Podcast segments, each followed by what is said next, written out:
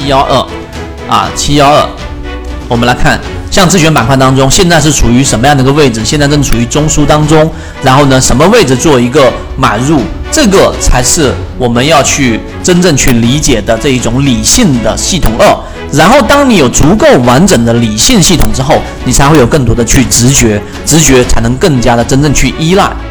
另外，我再拿三七幺二啊七一二三七幺二来给大家去做一个判断。我们先来看它的这个日线，日线级别上，这里面毫无疑问它就是一个中枢而已。那么我们把它打到周线级别，你就明白了为什么七幺二还没有出现我们所说的这一种啊象征意义或者比较大意义的上涨啊。这一张图，我想大家就能看明白了啊！我给大家解读，看到了没有？是不是从我们的这个 MACD 柱体的零轴上方往上拖，对不对？拖到零轴上方去了，下方拖到上方去，在上方周线上形成了一个中枢，所以它正处于我们所说的第一个阶段，把它拖到零轴形成的第一个中枢。那么到随后啊，七幺二那往上走，或者是。它在日线级别上的这种中枢形成到底是怎么样走的？我们后期去观察，但是定位是很清晰的。在周线级别上，七幺二处于第一个阶段。当你明白这个之后，实际上今天我要讲的内容，大家就已经能够明白了。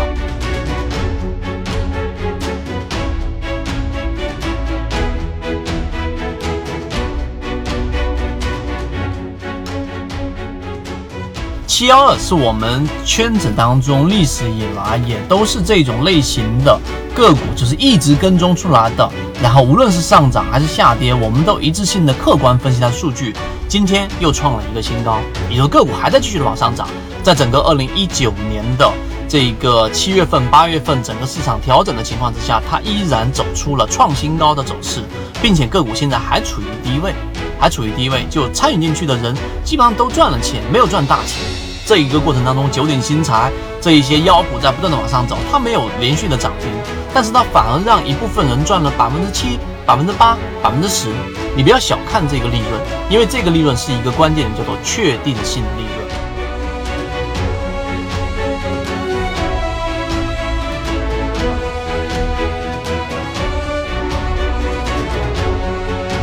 所以七幺二这一只个股呢，在缠论上目前。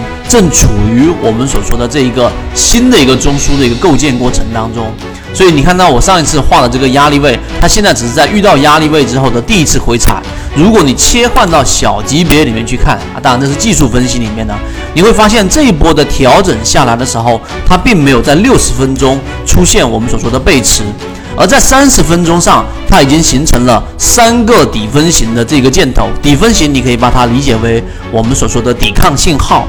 啊，抵抗信号，然后呢，这一个呃 MACD 的这个柱体面积上已经出现了量能的一个堆积，所以在军工这个角度上，我们所说的个股里面就包含着现在还在调整的七幺二，对吧？七幺二实际上它这一波百分之三十，很多人在圈子当中拿了百分之十或者百分之二十，算是不错了。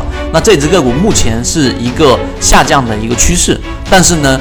当它破二十二块八毛九，就是前面中枢的上轨之前，它的这一个调整啊，都要去寻找第一类买点的出现，也就是说低吸的一种机会。所以这是七幺二。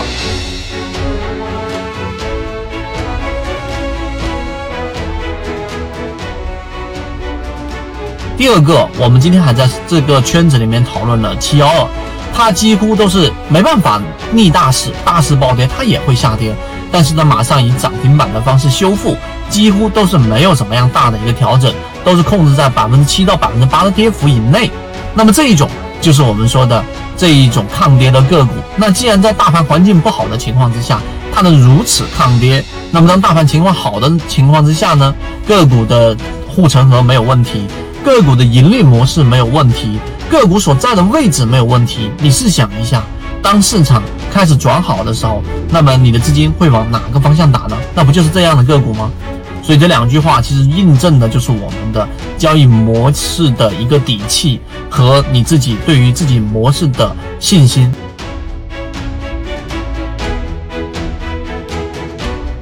啊，七幺二，那么七幺二也是同样的，是属于我们所说的这个持续关注的一个范围。不意外，一季报的话，它的散户应该也不会有什么大面积的增加。主要的原因也是因为它现在的这个位置啊。并没有让前面的这一些套牢盘真正意义上出现放量上的解套，这里面有过一波，那所以呢，它还是在我们的关注范围之内，这是第一点。第二点呢，因为它近期出现涨停板的密度和底分型的密度，我们可以判断七幺二在军工这个板块当中是还是值得去留意的。第三个就是我们一直在讲的抗跌性，抗跌性，抗跌性在哪几个区域呢？你不光从这一个 K 线形态里面看到了没有？这个地方出现大家都遭受的这个呃二月三号，然后回来之后疫情的这个跌停板，对吧？大家都遭受。只是有一些呢，我们看到像华南生物，他们就直接当天就收回来了。那么另外一些呢，你可以看它整个修复的周期，这是第一个看修复周期。第二个是看什么呢？第二个是看修复力度啊，这一点也是很关键的。两个是我们要考虑到的一个因素，所以它既是在我们持续关注的范围之内，因为我们一直在。包括缠论当中一直在给大家讲的时候，都拿七幺作为例子，从中去拿到利润不难，因为它里面本身就很稳定啊。第二个呢，就是我们因为我们这个长期的关注和参与，所以最主要的是了解什么股性，这一个股性就包含着里面的整个波动的这个频率和它的幅度和它的修复和它的资金等等等等和筹码。所以这一点你明白了之后，所以七幺二也在这个自选板块当中的啊权重位置靠前的啊一级关注范围之内。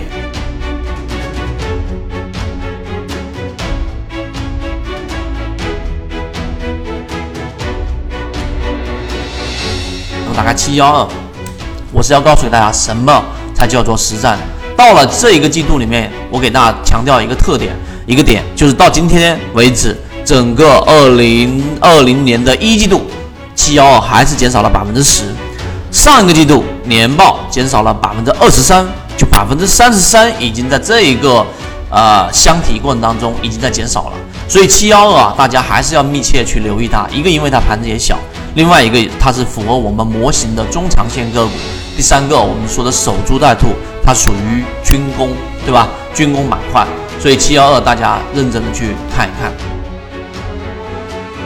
那我们七幺二怎么选出来呢？其实很多时候我们选择一只个股都是在一个固定的模型和框架之下。那么初期一定是所有人都看不上，为什么？